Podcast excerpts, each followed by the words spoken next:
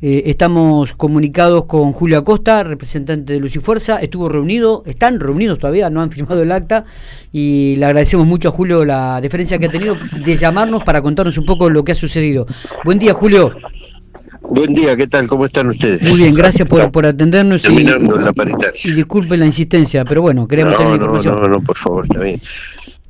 Bueno, ahí se llegó al siguiente acuerdo. Habíamos aceptado las cláusulas gatillo consecutivas, como habíamos informado en la entrevista anterior. Por lo tanto, bueno, durante los meses de este mes de agosto y septiembre y octubre se va a aplicar una cláusula gatillo para contemplar la inflación de julio, agosto y septiembre.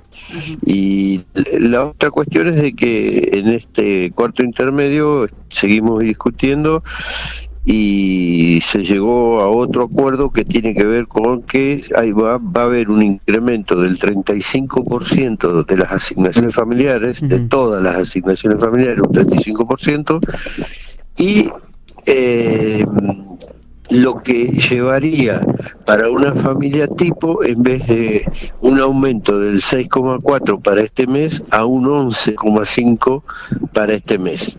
Para el, sol, para el soltero, digamos, va a seguir siendo el 6,4 de reconocimiento de la inflación del mes de julio, como publicó eh, el INDEC.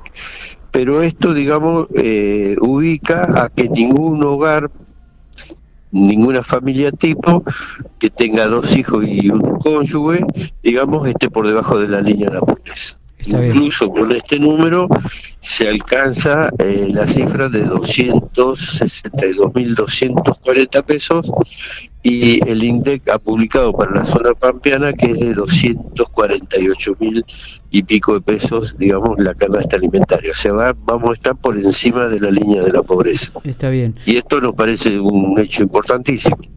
y después se resolvió también firmar, eh, digamos, pasar a un cuarto intermedio para seguir tratando otros puntos que están planteados en la paritaria nuestra de la intersindical. Está bien, digo, un poco lo que ustedes pensaban, Julio, es que el 6,4 era insuficiente y querían algunos puntos más eh, para el mes de agosto, ¿no? Eh, exactamente. Y de esta manera, digamos, para los que más necesitan, que son las familias, las personas que tienen chicos en la escuela, este, que digamos que tienen mayor mayores gastos tiene una recomposición que es importante, como te decía. Como te decía, si tiene dos hijos y un cónyuge, este, van a tener un incremento real de bolsillo de un 11,5%.